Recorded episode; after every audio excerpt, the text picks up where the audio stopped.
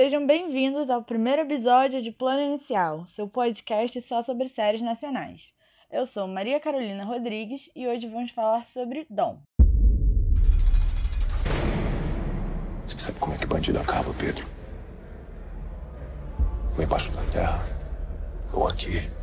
No nosso primeiro episódio, a gente vai falar sobre a primeira produção nacional da Amazon Prime. Com sucesso internacional, Dom aborda temas importantíssimos e atuais, como a guerra às drogas e o vício, tudo numa ordem cronológica mostrada em três linhas do tempo. A história contada é a de Pedro Dom, um rapaz bonito, de classe média alta, que se envolve com cocaína desde cedo e se torna líder de uma gangue criminosa nos anos 2000. E de seu pai, Vitor Dantas, um policial dedicado ao combate às drogas. Para contribuir com a nossa conversa de hoje, eu trouxe Felipe Lima. Prazer, me chamo Felipe Lima e eu não sei fazer apresentações. Para dar início ao nosso bate-papo, a gente vai falar sobre a ambientação e um pouquinho da estética que são tratados na série.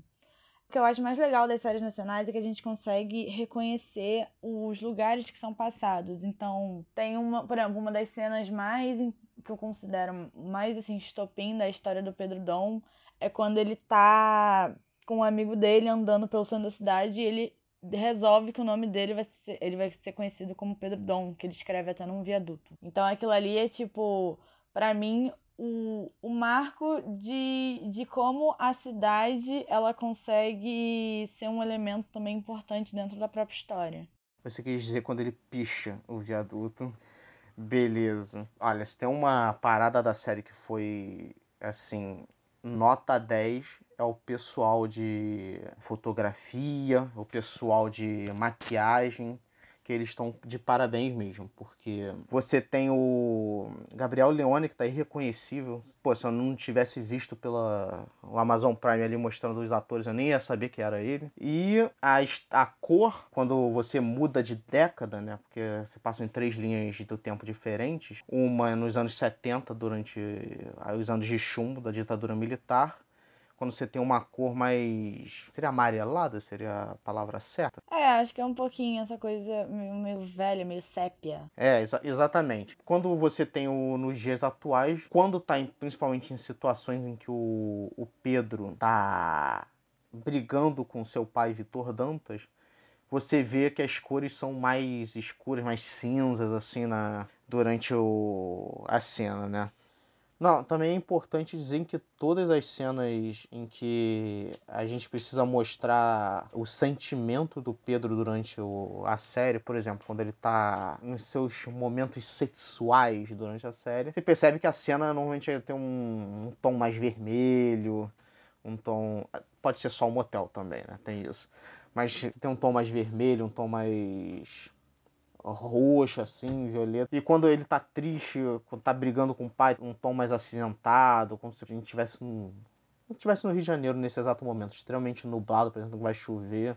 Quando ele tá bem, pô, parece que o sol bate no rosto dele, ele tá, quando ele tá se sentindo feliz, tá tá limpo, né, da, das drogas, você sente que ele tá mais feliz, mais mais pro alto, né? A cor do da cena, ela é mais clara e tal. Eu achei muito interessante o o, pessoal, o que o pessoal da fotografia fez na série.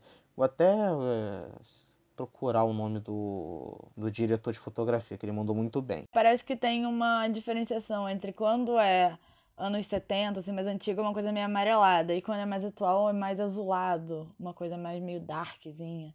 Então realmente tem essa, esse contraste que eu acho bem interessante, até para você entender porque eu acho que precisa ter um marco do tipo, não só os atores, né? Que você entende que são os personagens mais novos ou mais velhos, mas também o lugar. Como é que você sabe que, ah, aquela cena agora, vamos para 1970, vamos para 2000 e pouco. Você tem essa diferença. Inclusive, tem as cenas também que ele se droga, é uma coisa meio festeira, meio cheia de luzes, meio borrada. Então eu acho que realmente eles conseguiram dividir muito bem esses momentos que são assim, marcos mesmo. A parte que ele se droga, a parte que ele transa com as meninas, a parte que ele assalta, a parte que ele briga, a parte que. Acho que são elementos que são muito importantes na concepção de todo o trabalho que você tem da, da história mesmo. Outro ponto também que eu acho muito legal, como você montar né, as décadas, porque cada tempo você tem elementos. Então é muito legal quando você vem para os anos. No final do 90, ali 2000, você vê, reconhece muitas coisas, né? A gente pegou o finalzinho dos 90 e muito dos 2000.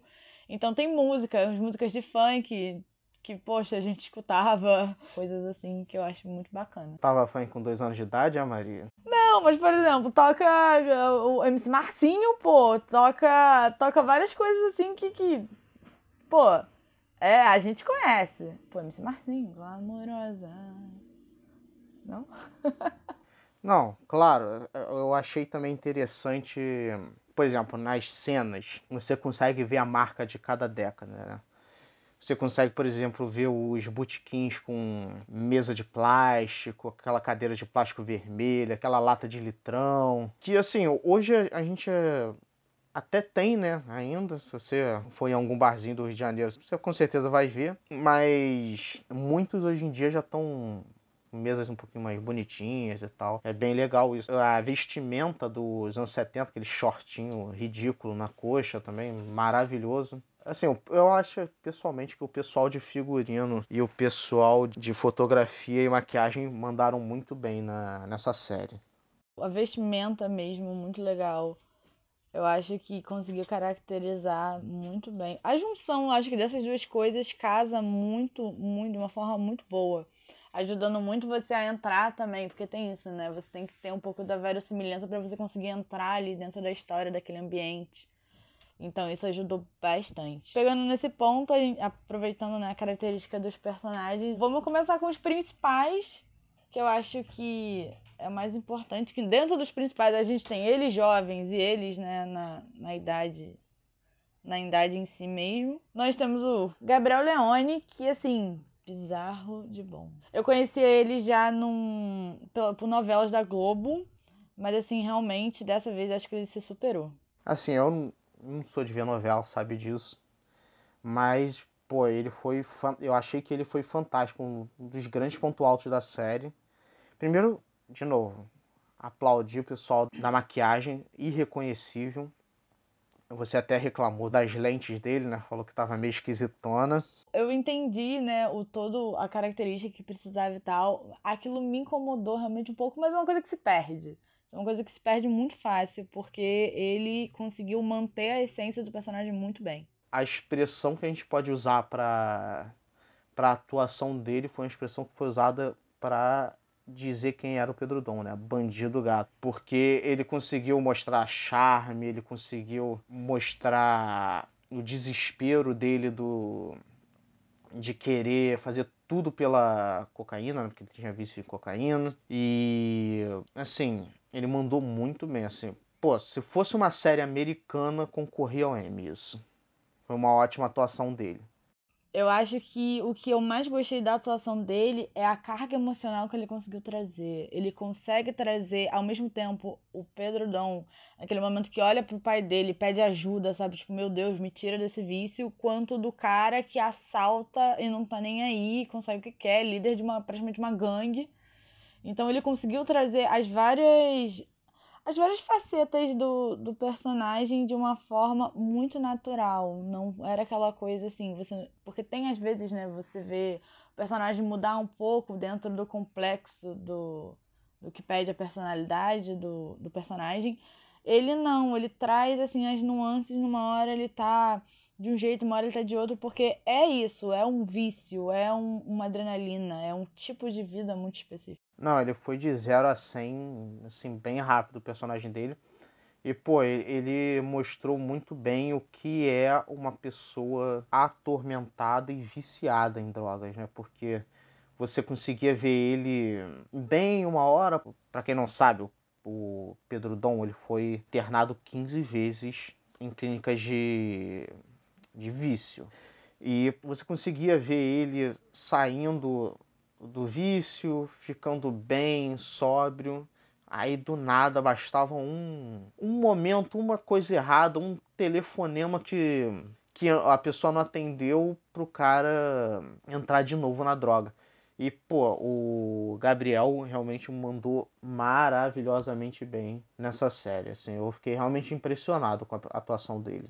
É, ele traz muito. Tem essa. Eu acho que essa cena é uma das melhores também, que é aquilo que, assim, mais descreve para mim o vício, que é quando ele tenta ligar pro, pro padrinho dele, o padrinho dele não atende e dali é tipo assim, ah, não tem outro jeito. Então realmente ele trouxe de uma forma muito, muito que eu achei muito bem. Isso contando também com um ator que faz ele criança, que também ajudou a construir essa trajetória aí, que eu achei muito natural, muito assim. Que no final das contas, não é que você precisa de um motivo, né? Ai, pra me drogar de um motivo. Mas é que cada pessoa é uma pessoa, então as reações, as coisas, as experiências, tudo à sua volta, ela vai te moldando de uma forma e ele acabou entrando nessa vida. Então é muito interessante ver também esse lado. Junto disso também a gente tem o outro que praticamente também é protagonista, que é o pai dele, o Vitor Dantas. Foi um ex-policial que combate as drogas desde jovem, que foi quando ele foi recrutado, vamos botar assim. E ele queria ser mergulhador, só que acabou que num dos mergulhos ele encontra um corpo e isso muda praticamente a vida dele toda. E isso é mostrado, talvez até demais, na série.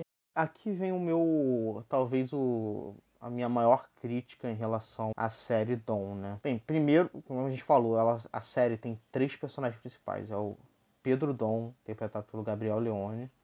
A gente tem o Vitor Dantas mais velho, que é interpretado pelo Flávio Tolesani. E a gente tem o Vitor Dantas mais jovem, que é interpretado pelo Felipe Bragança, durante os anos 70, que foi mais conhecido ultimamente como os anos de chumbo da ditadura militar. E o meu maior crítica para a série é justamente esse flashback que fica enorme durante a série. Parece que eles colocaram para preencher barriga ali, né? Porque, pô, chega um ponto que você fica se perguntando, pô, onde é que, onde é que isso vai parar? Onde, como é que isso vai se conectar com, com o presente, né? E demora demais, só, só se conecta no último episódio da, da série, demorou demais. Dito isso, Felipe Bragança, que fez o Vitor Dantas jovem, tá de parabéns, ótima atuação. Inclusive, achei ele muito mais legal do que o Vitor Dantas velho, atormentado. Achei ele chato demais. Assim, dentro do possível, né? Porque ter um filho drogado eu não sei como é que é. Não sou pai, nunca tive parente que tinha vício em drogas, né? Então eu realmente eu não, não sei como é que é, mas eu achei que o, o Flávio teve altos e baixos no, durante a série, enquanto o Felipe é, foi muito bem.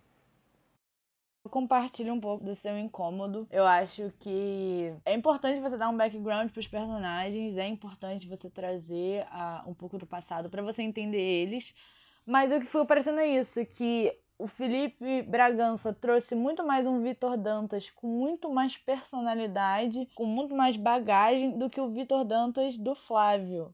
Porque, óbvio, o Vitor Dantas do Flávio ele é muito mais focado no Pedro Dom, no vício dele. Mas você parece que você não vê muito as características dele dentro. Parece uma coisa meio repetitiva. Então, eu acho que realmente a parte dele dos anos 70 foi muito mais completa do que ele meio que, entre aspas, assim, nos dias atuais. É, não, com certeza, pô. Chegou a aparecer o Jon Snow de Game of Thrones pra mim. Ela só fica com cara de chateado, fica choramingando. Assim, de novo, não sei como é que é ter, um, é, ter uma situação dessas na família. Não quero taxar o cara de chorão. Mas, como eu falei, eu acho que o Flávio teve altos e baixos nessa, nessa interpretação dele do Vitor Dantas, enquanto o Felipe deu show. E aí o meu problema é que, pô, parecia que eu tava vendo duas séries ao mesmo tempo. Uma de um, uma operação secreta da Interpol com o exército brasileiro no combate às drogas, e outra sobre o vício do Pedro Dom e o pai dele tentando segurar esse vício e falhando miseravelmente pelo menos 15 vezes. Exatamente. Eu acho que fica uma coisa maçante, fica uma coisa parecendo duas histórias diferentes, até porque se você desdobra mesmo a parte do Vitor Dantas novo, nossa, tem pano pra mana, assim, as três temporadas.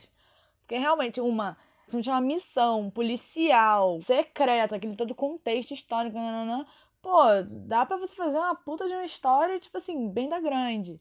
Então realmente não, não, não precisava. tinha coisas ali que, inclusive, não ficaram um pouco mal contadas, eu acho. Principalmente do fato de que uma hora ele é mergulhador, na outra ele é policial. É, é uma das minhas críticas. Ele é mergulhador, que sempre quis ser mergulhador, só que, bem, na série ele acaba encontrando um corpo enquanto está mergulhando, né? E ele acaba entrando em contato com o exército brasileiro e o personagem do Arcanjo, que é tipo é um coronel do exército, é, recruta ele como mergulhador para que ele consiga mapear pontos de entrada de cocaína pelo litoral brasileiro. Tanto que a gente acabou até não falando ali em cima sobre os lugares onde foi filmado, mas, por exemplo, teve os lugares é, de entrada de cocaína no Rio de Janeiro, na Bahia, Pernambuco, e em vários outros lugares. Mas e aí foi assim que o, ele se tornou, entrou ali pro exército, virou ele só vira policial muito depois, né? Que bem, a série, a gente não tá tentando dar o mínimo de spoiler possível, mas tem um momento ali que ele tem que fazer uma infiltração também em, em uma boca de fumo e o Arcanjo acha que ele não está preparado, que é aí que ele tem um treinamento mais de policial. Eu acho que dá para entender essa explicação, mas eu acho que ela ao mesmo tempo ela é um pouco jogada. Acho que você precisaria realmente de uma série, de uma trama principal para poder trazer isso de uma forma mais completa, mais 100%. Porque assim, como background, eu acho que foi demais mesmo. Foi demais, acho que não precisava de tudo. Porque aí você fica naquela, quem é o foco da história? É o Vitor? É o Pedro? É, o, é as drogas. As drogas, então, são o protagonista. Mas, ah, não sei.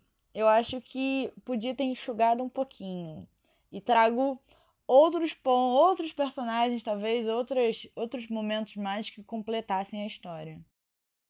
Ah, não, é exatamente como você falou. Eu tive a sensação de que eu estava vendo duas séries diferentes ao mesmo tempo.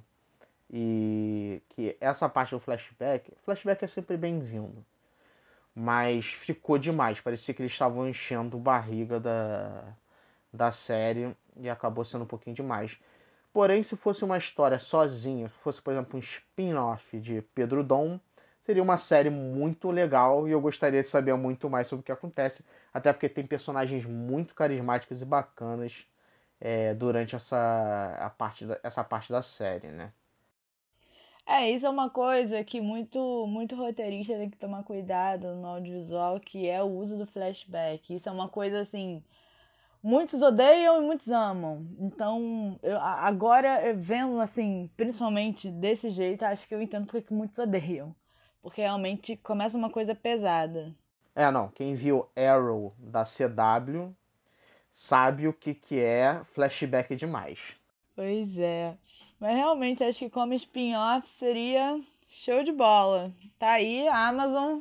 Temos aí uma dica, entendeu? Se quiser mais ideias originais, pode entrar em contato.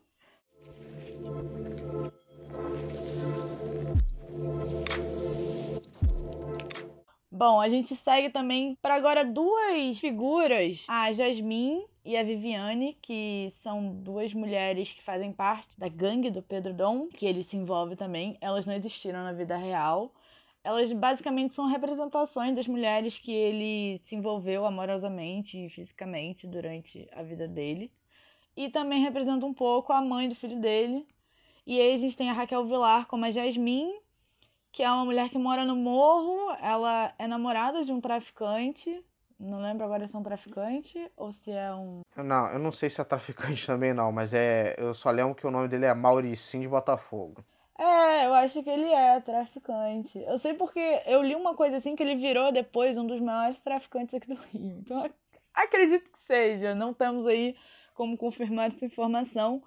Mas ela, ela é a mulher que leva o dom para esse mundo assim mais do roubo de mansão.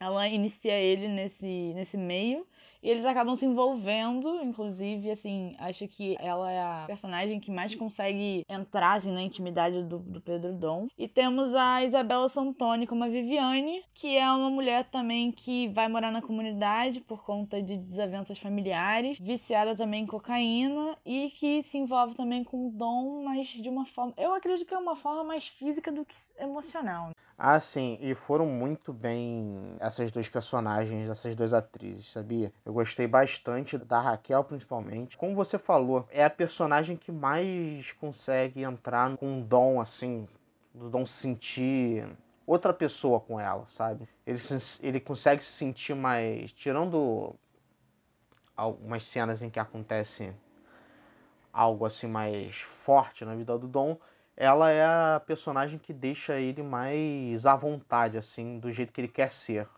E a Isabela Santones, Viviane, eu até não diria que ela, ela seria tipo um par romântico do. Se tornou no final, né? Mas no. Não diria que ela é um par romântico dele, mas sim ela tá ali pela para festejar, como ela falou, ela é a maluca do grupo, então. É, eu acho que elas são duas pontas contrárias de uma corda só, e o Dom tá no meio. Eu vi muito desse jeito. Por mais que a Jasmine também seja envolvida com a cocaína, com os roubos e tal, eu acho que a Viviane ela é muito mais porra louca. Muito mais, ela é muito mais assim, ela é realmente ela é mais doidinha. Então, eu acho que ela se contrapõe muito em questão do Dom, porque o Dom com a Viviane é uma pessoa, o Dom com a Jasmine é outra. E ele fica um pouco meio que confuso, assim, nesse meio do tipo, do quem eu quero ser, qual realmente é a, é a pessoa que eu quero levar pra frente como sendo eu. E, bom, vocês vão ter que ver a série pra ver quem ganha, vamos botar assim, né? Mas eu acho que é exatamente isso. São duas partes dele que se, se debatendo, estão tentando assim se encaixar, mas não conseguem. Elas representam muito além do das mulheres que ele se envolveu, mas sim assim dois duas facetas de partes diferentes dele mesmo. E assim, diferente de Daenerys e Jon Snow em Game of Thrones e Rachel e Joey em Friends, bastante química na tanto com a Viviane, mas principalmente com a Jasmine. É muita química no Gabriel Leone.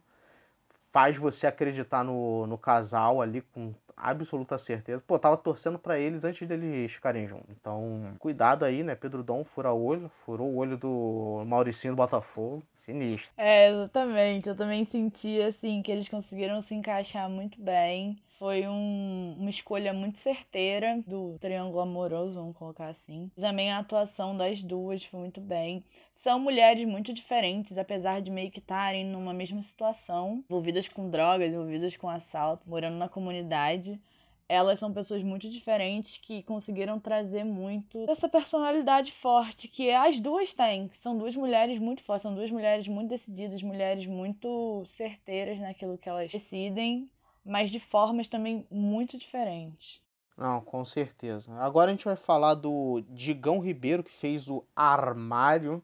E o cara realmente é um armário inacreditável de grande, o, o Digão. Ele é. Antes de se juntar ao bando do Dom, ele era, trabalhava como segurança do Mauricinho de Botafogo. Tanto que tem aquela cena em que ele. Pô, eu pensei que o Pedro Dom ia rodar. Como eu falei, o Pedro Dom tava de fura-olho e o Mauricinho não queria ser conhecido como corno, né? Aí o, o armário levou ele pra. Vamos, vamos conversar ali no beco, rapidinho. Eu pensei que ia rodar. Mas esse talvez seja o personagem assim, meio. do bando, é o mais esquecível, né? Mas é porque ele é que nem o. Puxa, esqueci o nome do personagem do Poderoso Chefão. Que é um personagem que só grunhinha, não conseguia falar é isso, é só um armário, um segurança. Não tem outra função na história a não ser apontar a arma e fazer cara de grosseiro. É, eu acho que o nome dele realmente faz jus a literalmente o personagem dele. Ele é um armário. Ele tá ali para barrar as coisas, para botar medo, pra, de segurança não tem, ele não tem muito desenvolvimento mesmo dentro da história. Para completarmos o bando do Pedro Dão, a gente tem o personagem do Lico, e ele tem um papel muito importante durante a narrativa. Era o melhor amigo dele desde a infância, eles foram praticamente criados juntos. A mãe dele trabalhava na, de doméstica na casa da, dos pais do Pedro Dom.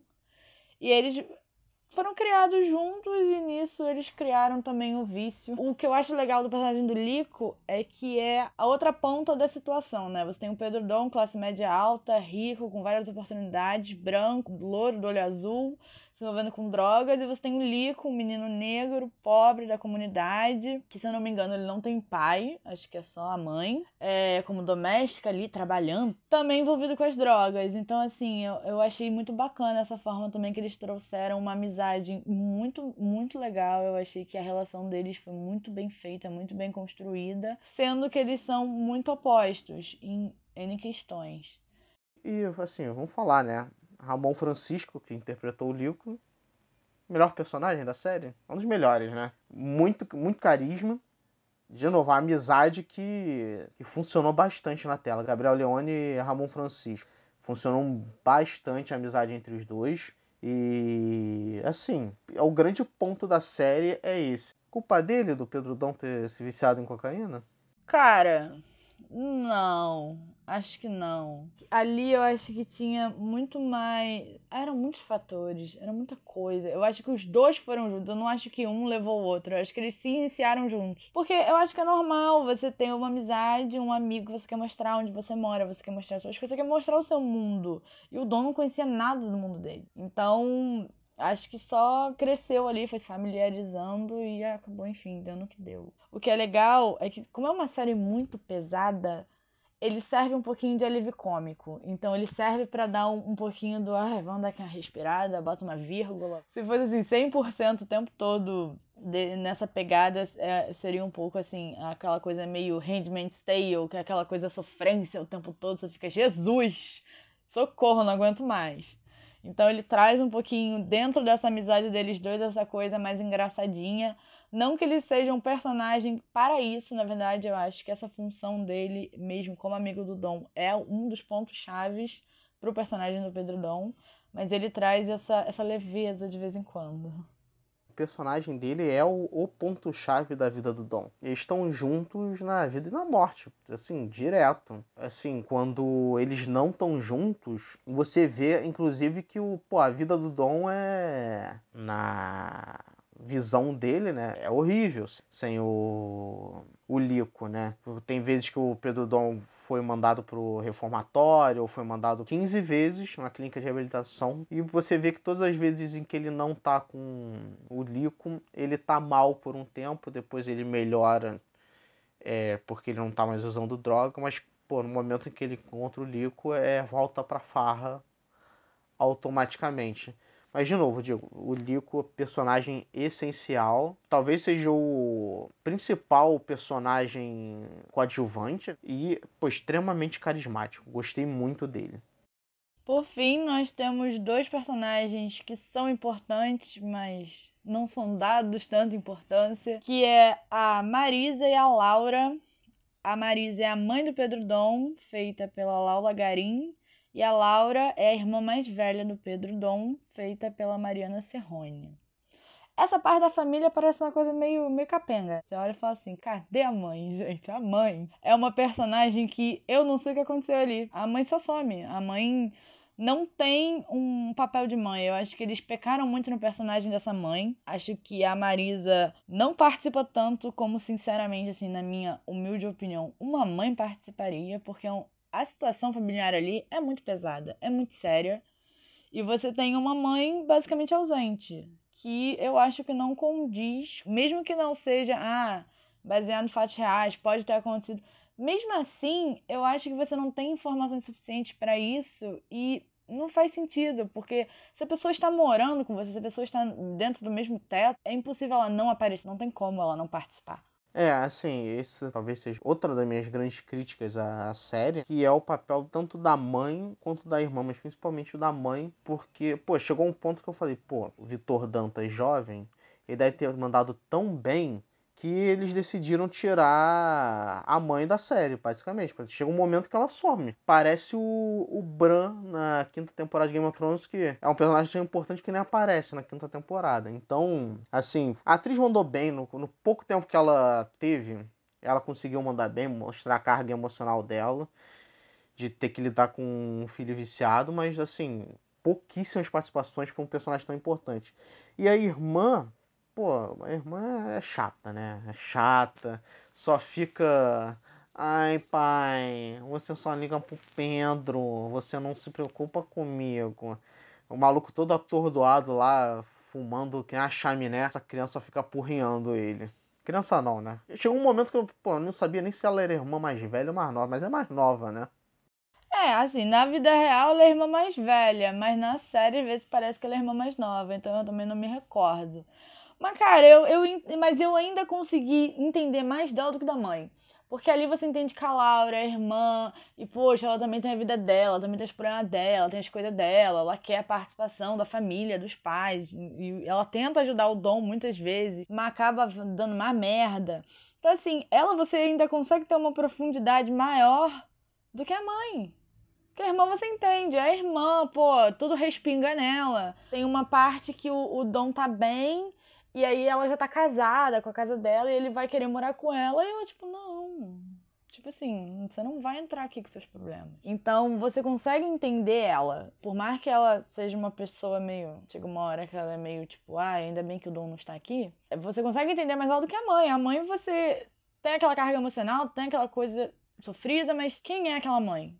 Sei lá quem é aquela mãe, porque ela não teve espaço suficiente para poder dizer quem foi a personagem da Marisa personagem dela é bem desenvolvido. Eu só achei ela chata mesmo. Acho que ela fica apurrinhando. Assim, vou ser muito sincero, os dois personagens mais chatos dessa série são Vitor Dantas na linha principal, né? Pelo Flávio, e a irmã. São os dois personagens mais chatos. Né? O resto. O Arcanjo também. O Arcanjo só fica fazendo pose de militar fodão e não faz absolutamente nada. Não, o Arcanjo também pra mim é outro que também não tem desenvolvimento.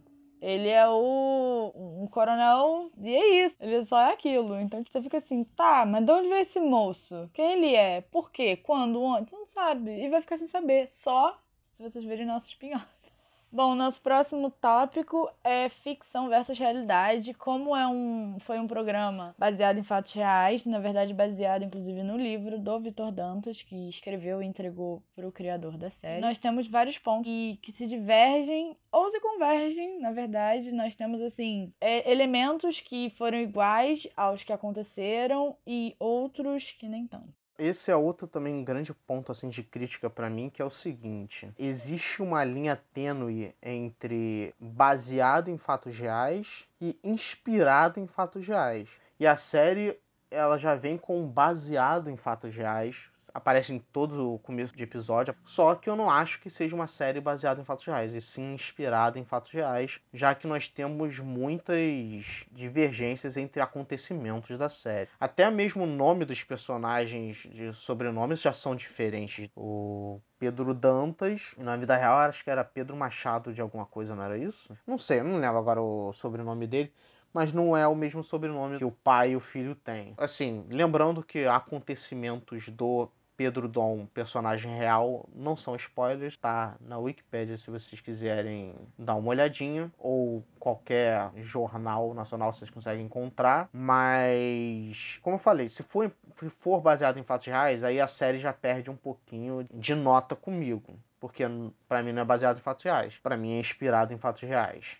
Eu acho que essa é uma coisa até que é muito importante ser falada a série diz que ela é baseada em dois livros, o livro Dom e o livro Beijo da Bruxa, escritos pelo Vitor Dantas, que deu uma entrevista e pediu para o showrunner, o Breno Silveira, para poder contar a história do filho dele na visão dele, né? Então temos muitas coisas aqui que são contrastadas pela própria família, mas que ele queria que o público conhecesse esse lado que os jornais cobriram muito na época basicamente, como vocês já podem ver, a série já vem com uma parte já bem romantizada por ser representada por dois livros diferentes e não baseado na história real, né?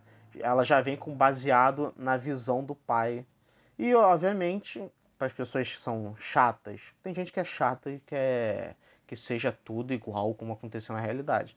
Lembrando, gente, é, história, ficção, ela tem que fazer sentido.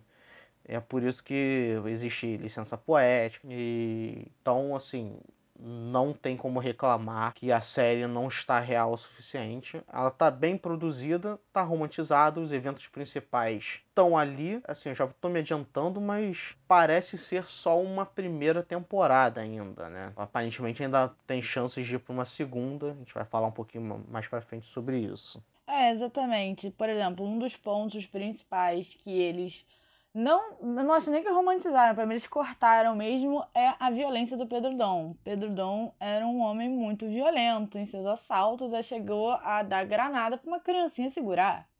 Então, assim, tem coisas que eu acho que não tem condição de você colocar também em tela e também é até desnecessário, fica como violência gratuita. O que eu acho muito legal dessa parte da série é isso também, que ela não traz uma violência gratuita, você não tem confrontos e coisas assim viol muito violentas e grosseiras o tempo todo. Você tem realmente as partes necessárias e principais da história. Uma das diferenças é essa que na maioria dos roubos que tem que são apresentados na série não tem ninguém em casa. Só que em muitos roubos da vida real do Pedro Dom tinham muitas pessoas em casa. E, nossa, ele fazia reféns, batia nas pessoas, ele era uma pessoa extremamente, assim, ruim, de certa forma. Então, eu achei, conforme a história vai progredindo, eu achei que essa violência dele, ela vai aumentando, principalmente quando chega no final, na última cena, basicamente, em que a gente já vê essa agressão, essa violência dele muito mais acentuada quando ele precisa escapar ali de policiais, ele decide tomar a amiga dele, Viviane, como refém, entre aspas, para poder fugir, mas até mesmo a Viviane fala, putz, eu pensei que você, eu cheguei uma hora ali pensar que você tava me sequestrando de verdade, me fazendo de refém de verdade verdade. Acredito que a intenção do diretor era, a partir desse momento, que termina a primeira temporada, indo para uma segunda, que a violência vai começar a escalar.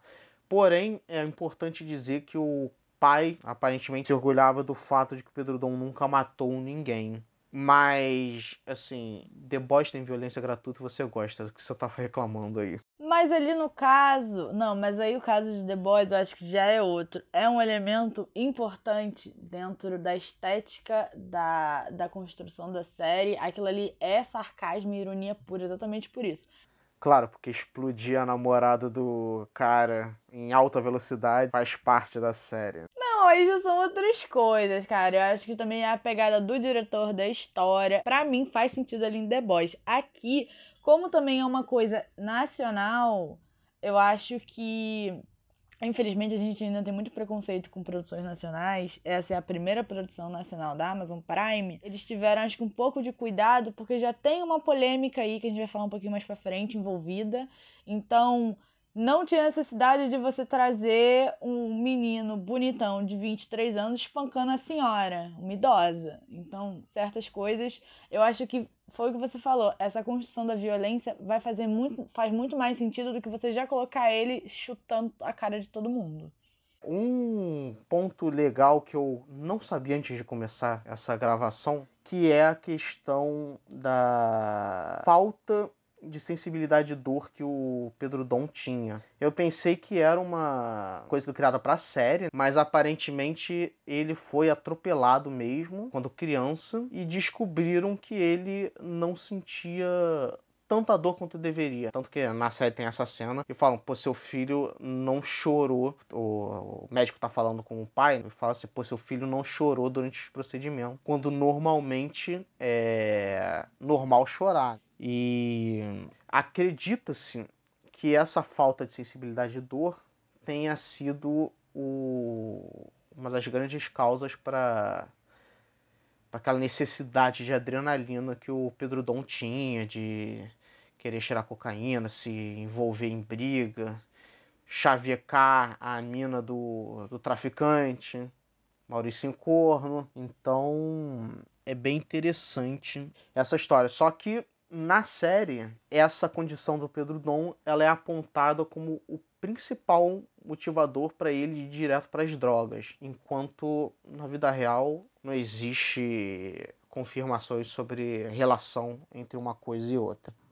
É, a série traz isso realmente como um ponto-chave e não se tem certeza se realmente isso foi o que levou. O que, na minha opinião pessoal, faz um pouco de sentido, até porque imagine você, adolescente, pô, você não sente dor? Adolescente já é burro. Já acha que pode fazer várias coisas, né? Já se acha dono do mundo. Imagina ainda sem sentir dor. Nossa, se eu não me engano, é uma das falas, acho que do avô, que fala que é a dor que ensina.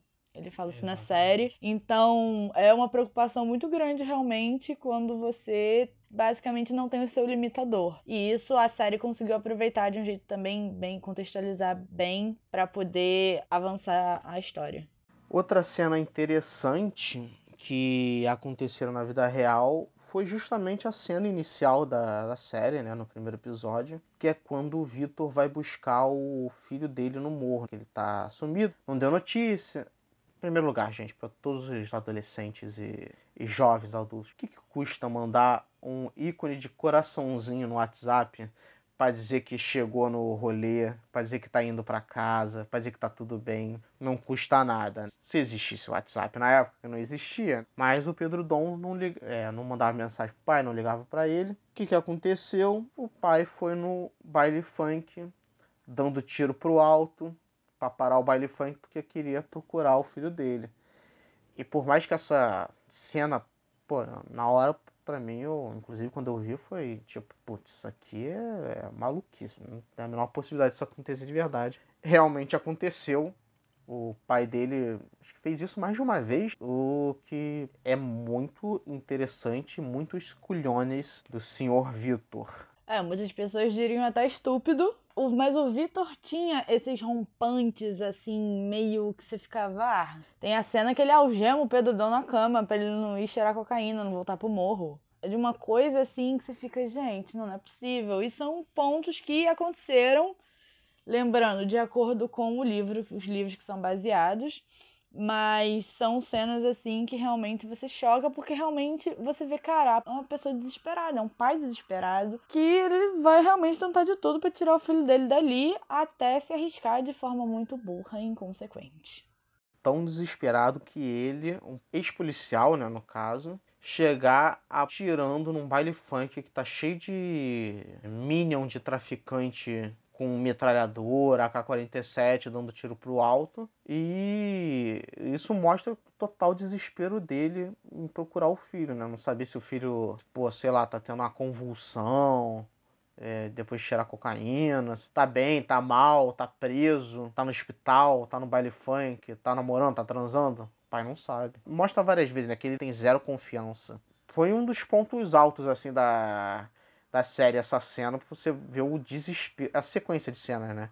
Porque você vê o desespero dele de, pô, dar tiro pro alto um baile funk e logo depois prender, algemar o filho dele na cama.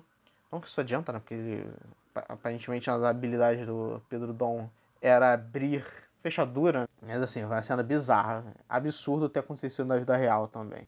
Pegando esse gancho aí, uma das comparações é o modus operandi do grupo. Realmente, Pedro Dom sabia muito bem como abrir fechaduras. Ele era uma pessoa muito inteligente, inclusive ele que arquitetava os planos, arquitetava roubos. E é claro, ele usava dos lindos olhos azuis dele com os porteiros. Então ele conseguia entrar muito fácil nos condomínios, nos prédios, porque infelizmente a gente tem o estereótipo do bandido no Brasil e ele não é branco. Então ele usou muito disso. Ele conseguiu basicamente fazer assim um currículo, porque o que eu acho engraçado é que tem uma hora que, tipo assim, as pessoas já sabem o que está acontecendo, já é noticiado em vários jornais, e mesmo assim continua acontecendo, porque as pessoas continuam caindo, porque elas não vão julgar uma pessoa como ele.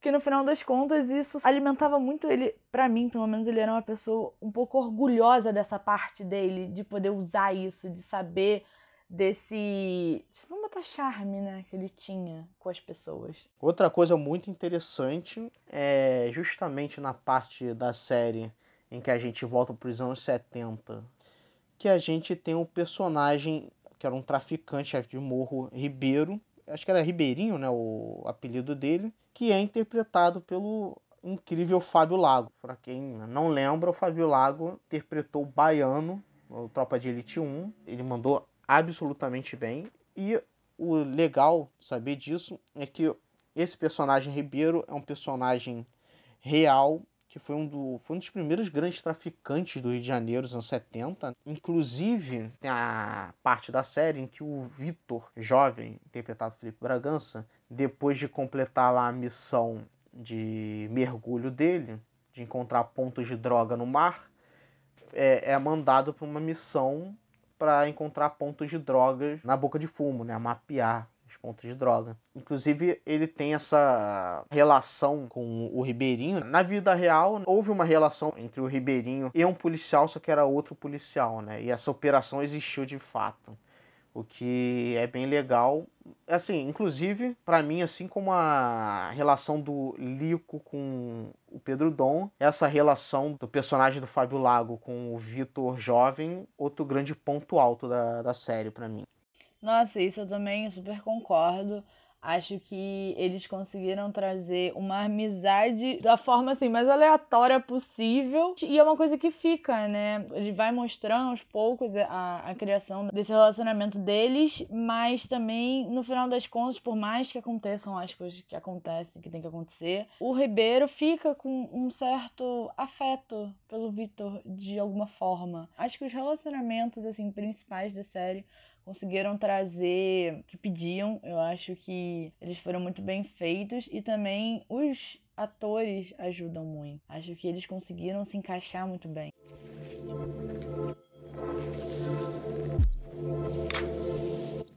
Os dois últimos pontos que a gente vai trazer também são diferenças. A gente tem num ponto da história onde o Pedro Dom é sequestrado por policiais, pedindo dinheiro para a família para poder soltar ele.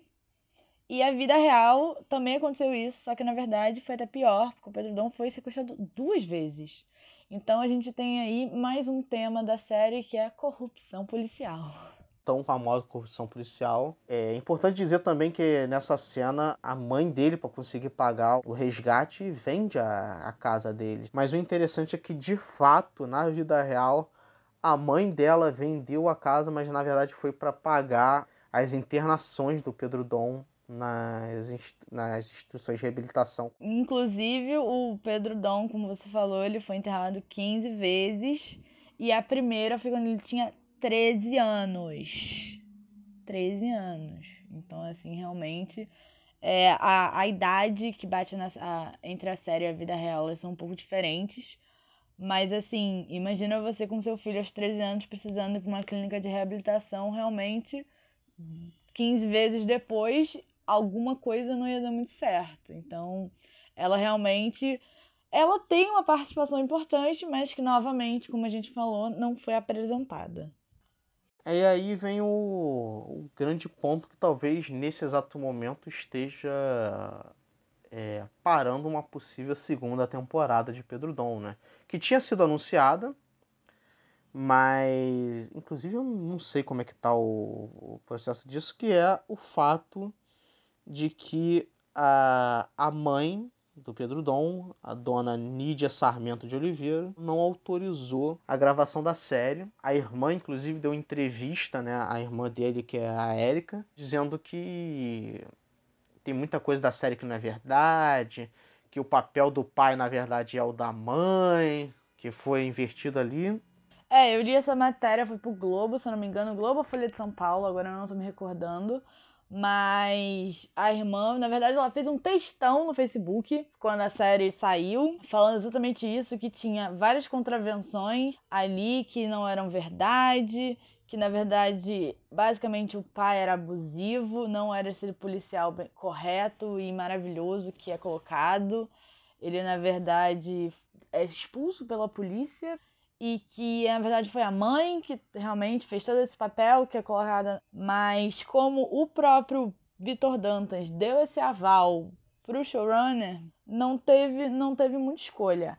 De acordo com o relato da Érica, a família não recebeu um tostão da, da produção e o Breno já disse que a metade do dinheiro, se eu não me engano, envolvido na série que eles ganharam ia ser enviado para elas. Mas não, não sabe ao certo, tem duas versões, é um pouco complexo isso, cada uma tem uma visão, né? Então a gente acredita que por conta desse, dessa desavença, pode ter sido colocado na justiça e isso pode ter parado a segunda temporada, que sim foi anunciada, mas até agora não tem mais nenhuma informação. Antes tinha boatos de que seria no segundo semestre de 2022, mas eu acredito que possa ser um pouco adiado já, de acordo com toda essa polêmica. Lembrando que o pai do Pedro não apenas era um policial, como ele era membro do famoso Esquadrão da Morte no Rio de Janeiro, que foi uma organização paramilitar, perdão, da época da ditadura, que o objetivo delas era caçar e matar pessoas que eram consideradas perigosas para o governo brasileiro. Então ele não era bem o policial bonzinho que a série tenta pra passar, né? E outra coisa importante que eu falei no e aí vem com esse contraponto importante da briga da família contra a produção, que é o seguinte, a série não é baseada na história do Pedro Dom, e sim baseada em dois livros escritos pelo pai do Pedro Dom. E o pai do Pedro Dom tem os direitos eu não sei como é que funciona a parte judicial disso, mas ele tem os direitos da história do livro. E o que a produção está fazendo é usar os direitos do livro que eram do pai que autorizou. Então, acho que nesse sentido não tem do que a irmã e a mãe reclamarem, porque era judicialmente falando, esse direito dessa história pertencia aos pais. Emocionalmente falando, elas têm todo o direito de reclamar, porque não deve ser agradável você colocar a história de um parente seu nas telas, seja a história boa ou ruim, como é no caso do Pedro Dom. Sim, é porque tem ali um ponto também de que o showrunner, se eu não me engano, ele é jornalista. Então, foi através dessa profissão dele que ele conheceu o Vitor, que ele conheceu essa história. E eles cultivaram ali uma amizade e o Vitor concedeu a ele os direitos dessa história vista da visão dele antes dele morrer. Então, isso é um outro ponto também. O Vitor Dantas não está mais vivo, não está mais entre nós. Então, realmente, tem muitas perguntas, muitas coisas que a gente contesta ao ver a série e ao ler também sobre, sobre a história, sobre a trajetória do Pedro Dom, que não tem como serem respondidas realmente, sabe? É uma coisa meio disse, não me disse, mas que assim, todo mundo tem direito, eu acho, todo mundo tá certo ali dentro do seu parâmetro, porque realmente, emocionalmente falando, deve ter sido assim, muito desgastante, muito complexo e muito difícil.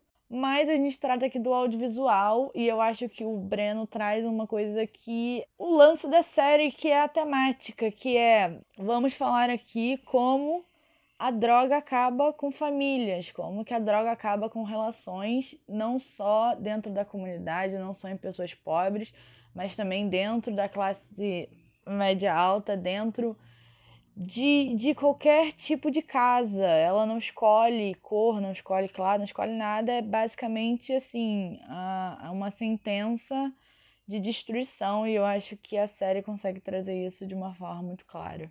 É, lembrando outra coisa muito importante que é o seguinte: a série é uma obra audiovisual, correto?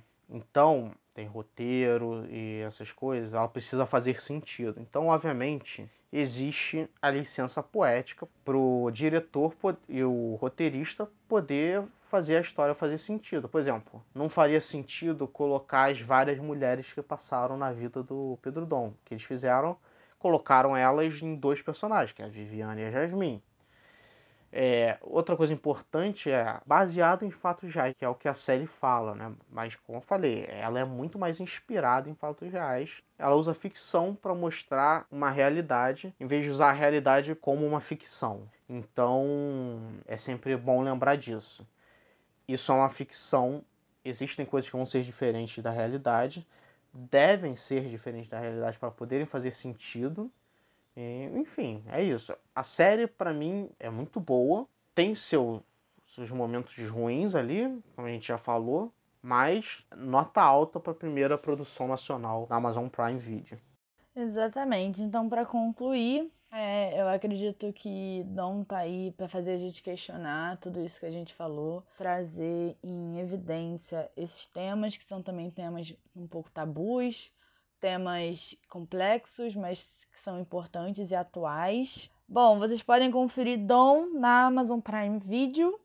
É, vamos aguardar aí mais informações sobre uma segunda, quem sabe ou não. E muito obrigada por escutar. Até o próximo episódio. Tchau, tchau. Obrigado a todos. Beijão. Obrigado, Maria Carolina, por me convidar. Te amo. E é isso. Beijão até o próximo episódio.